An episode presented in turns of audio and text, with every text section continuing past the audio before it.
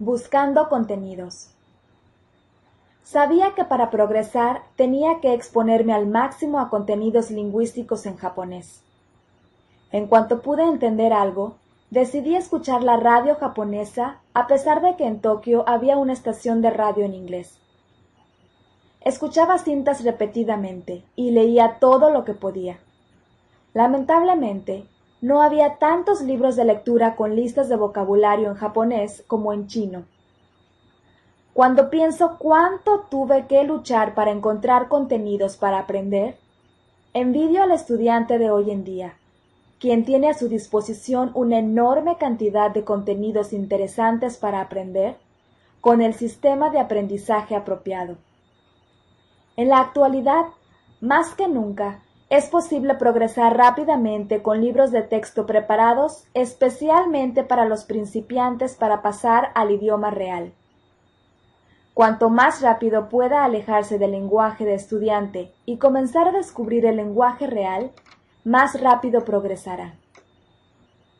Usted debe estar decidido a encontrar su propio camino hacia un idioma nuevo y cuidarse de los profesores que tratan de imponerle sus versiones de la lengua.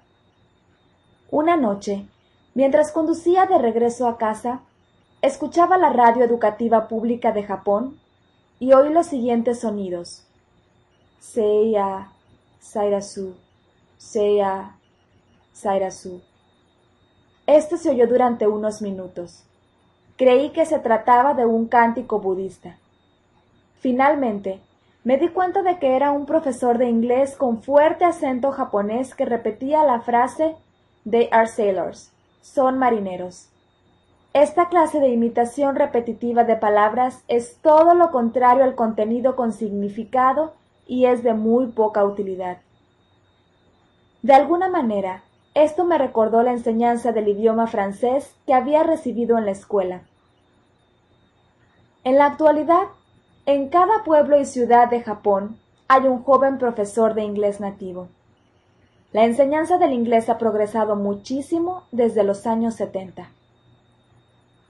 A medida que mi japonés mejoraba, trataba de variar la clase de contenidos para mantener el interés y así ampliar mis conocimientos del idioma.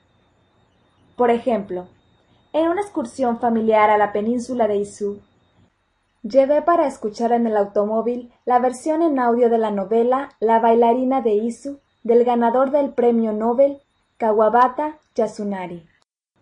Volvimos a recorrer la ruta de la troupe danzarina itinerante descrita en la novela mientras disfrutábamos del pintoresco escenario de montañas y océanos de la región. Una de las cintas más interesantes que escuché en la NHK se llamaba La historia de la era Showa. Consistía en la retransmisión de noticias de radio en vivo del periodo abarcado entre 1925 y 1945. Con el tiempo pude entender casi todo. En mi mente, aún escucho ciertas frases de personalidades de la radio anunciando eventos deportivos, políticos o hechos históricos de aquel periodo. Hoy, con la gran producción de libros electrónicos y en formato de audio, Existe una enorme cantidad de contenidos auténticos disponibles en muchos idiomas para satisfacer las necesidades de los estudiantes de idiomas. Si bien la lectura y la repetición son efectivas para familiarizarse con un idioma nuevo, la interacción genuina con un hablante nativo es siempre el mejor estímulo y entrenamiento para el estudiante. Mi colega más cercano en la embajada canadiense en Tokio era el representante comercial japonés, el señor Nick Yasaki. Era una gran ayuda para mis esfuerzos por aprender japonés. Desde mi punto de vista, él tenía una ventaja. Su manera de expresarse era de lo más cuidadosa, meticulosa y prolija. Yo imitaba su pronunciación y su forma de hablar. Me apoyó desde el principio para que pudiera aprender japonés. Fue una influencia muy importante en mi aprendizaje. Encontrar un hablante nativo que sea paciente y que nos apoye es invalorable para aprender un nuevo idioma. Con el tiempo, pude defenderme bastante bien en la mayoría de las conversaciones. Mi estrategia de conversación era tratar de decir las cosas de manera sencilla y según mi capacidad de expresión. Trataba de no hablar rápido para que mis ideas no se adelanten a mi discurso. Sin embargo, decirlo es más fácil que hacerlo, y a menudo luchaba por poder expresarme, pero todo era parte del proceso de aprendizaje.